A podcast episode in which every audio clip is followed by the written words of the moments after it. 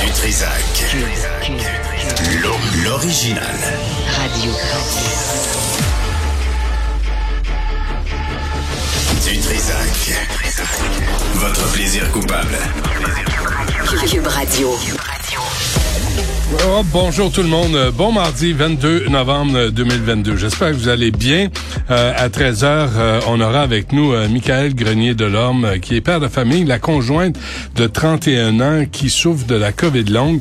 Ils ont euh, peut-être une solution euh, à leur disposition, mais puisqu'ils vivent au Québec, tout devient compliqué. On va, on va lui parler vers 13h. Aussi, euh, tantôt à midi, José Scalabrini, euh, présidente de la Fédération des syndicats de l'enseignement. Est-ce qu'on a les données? Ce qui se passe euh, dans les classes, les éclosions, l'absence des élèves euh, due euh, soit à la grippe, euh, à l'influenza, au rhume, à la gastro, à la COVID? Est-ce qu'on tient des comptes? Est-ce qu'on a des données, autant pour les élèves que pour le personnel? On va lui poser la question tantôt. Ça n'a pas l'air très clair, tout ça. Mais tout d'abord... je sais pas si vous avez lu l'histoire très troublante dans la presse hier de Shafika Vatiana Tassarma euh, qui a vécu euh, l'abus sexuel quand elle était tout petite et euh, pour ne pas faire de troubles dans sa communauté, dans sa famille, elle a gardé un silence qui a pesé lourd toute sa vie. On a avec nous Stéphanie Garot qui est directrice générale de la Fondation Marie-Vincent qui est venue en aide à Madame Vatiana Tassarma. Euh, Madame Garot, bonjour. Bonjour. Euh, cette, cette histoire est vraiment, c'est pas anecdotique, hein. C'est pas, c'est pas un cas isolé, là, celui qu'on a lu hier dans la presse.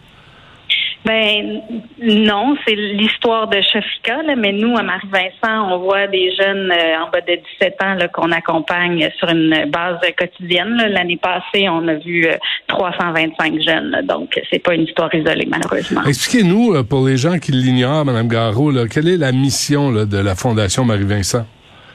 Mais la fondation, dans le fond, c'est le centre. Marie-Vincent, on soutient les jeunes victimes de violences sexuelles là, qui ont entre 0 et 17 ans, là. Donc les mineurs. Euh, nous, on a deux, deux missions. Dans le fond, la première, celle qui est la plus connue, puis celle dont on parle ce matin, c'est la mission de soutien psychosocial, psychothérapeutique, l'accompagnement des jeunes victimes une fois que le dévoilement est fait, là, comment les aider à à, à retrouver, euh, le- le- à reprendre le contrôle de leur vie puis à développer leur plein potentiel, là, si je peux dire.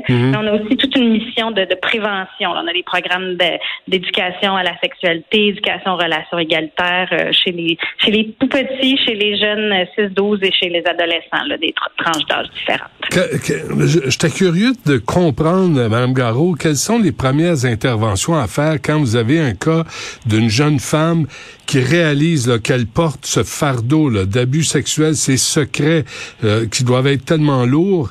Euh, comment vous intervenez pour aider cette jeune femme-là?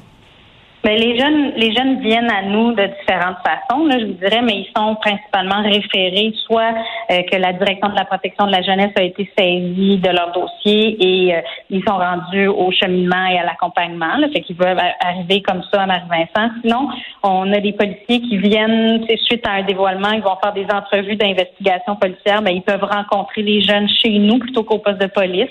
Fait qu'il y a- des fois, ça va être par l'école. Euh, Dans le cas de Shafika, là, c'est la travailleuse sociale à son cégep qui euh, l'a référé vers la ressource, qui a ensuite de ça l'a amené à Marie-Vincent. Donc, les, les jeunes prennent différents chemins pour venir à nous, mais une fois qu'ils sont à nous, ben là, on a des, des intervenantes psychosociales, des psychothérapeutes, des psychologues là, qui font une thérapie là, euh, euh, avec les jeunes, mais qui font aussi de l'intervention immédiate auprès des familles, donner des outils aux parents, parce que c'est une bombe qui, qui explose dans une famille quand il y a un dévoilement. Donc, c'est, c'est de l'accompagnement aussi qui se fait auprès des, des familles pour comment euh, vivre avec ça, puis comment accompagner leurs jeunes à travers leur processus thérapeutique. L'histoire de Shafika, euh, Mme Garot, c'est aussi la culpabilité, c'est le, le secret qu'elle doit porter, le, le, le- la honte qu'elle ne veut pas, qu'elle s'imagine, qu'on lui attribue, qu'elle ne, qu'elle, ne mérite pas, là.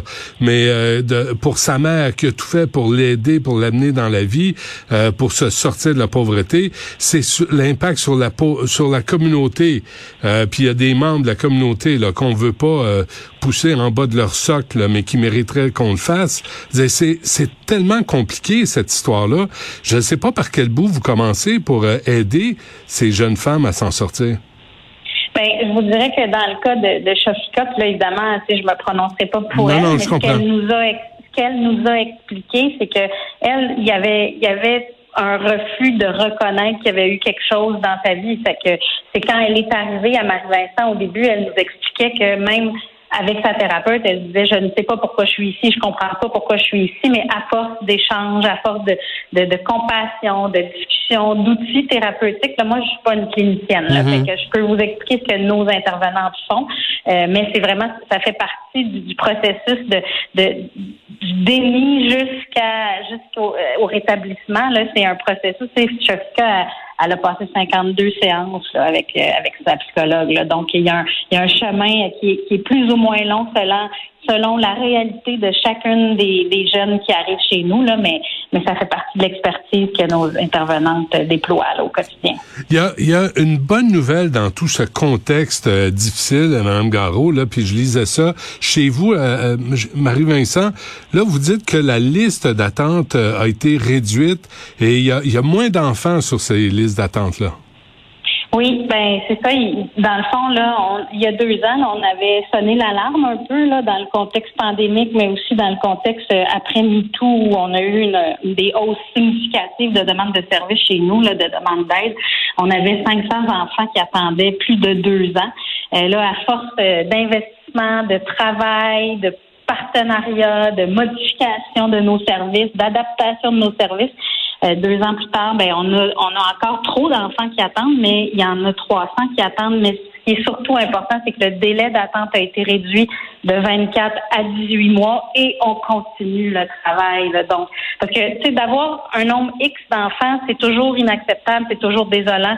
Mais ce qui est important pour les jeunes, c'est le délai d'attente qu'il faut qu'il soit réduit le plus possible. Donc, nous, c'est grâce au travail de l'équipe extraordinaire là, de, de clinicienne à Marie-Vincent qu'on a réussi à, à réduire bon, de 24 à, à 18 mois, ce qui peut nous sembler peu, euh, nous, mais six mois dans la vie d'un enfant, c'est quand même une longue durée. Donc, nous, on est vraiment fiers de ça. Évidemment, le travail, il doit continuer. Là. On ne s'assoit pas sur, euh, sur nos lauriers. Là. On, on doit absolument réduire davantage ces délais-là, puis l'équipe s'y attarde.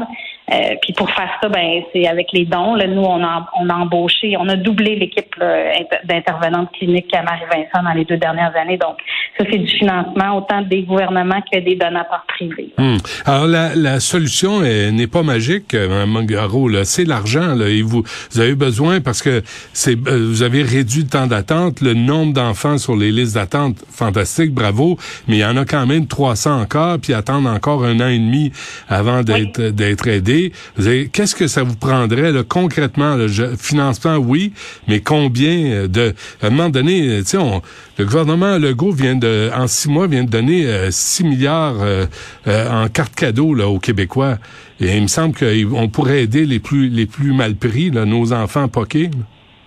Oui, ben écoutez, moi, j'ai rien à dire par rapport au gouvernement dans le sens où quand on a levé le drapeau, quand on a sonné l'alarme, ils ont répondu présent. Là, nous, au ministère de la Justice, on nous donné le financement requis pour embaucher le personnel. Qu'est-ce que ça prend? Ben, malheureusement, c'est le temps parce que les gens, on doit les embaucher, on doit les former. Ensuite de ça, ils vont rencontrer les enfants ce qu'on a fait nous, c'est bon, il y avait c'est de la thérapie individuelle à Marie-Vincent, mais on a aussi développé euh, des groupes de thérapie. Donc c'est pas pour tout le monde, c'est pas tous les enfants. Il y a des évaluations qui sont faites quand il y a des demandes de services. Puis là, si ça se prête, ben on a fait des groupes pour les 6-8 ans, les 9-12 ans. Fait que ça, évidemment, ça permet aux cliniciennes de voir un, un groupe de 6 ou 8 enfants là sur, euh, sur une, durée X. Fait que c'est sûr que ça nous permet d'en voir plus, plus rapidement.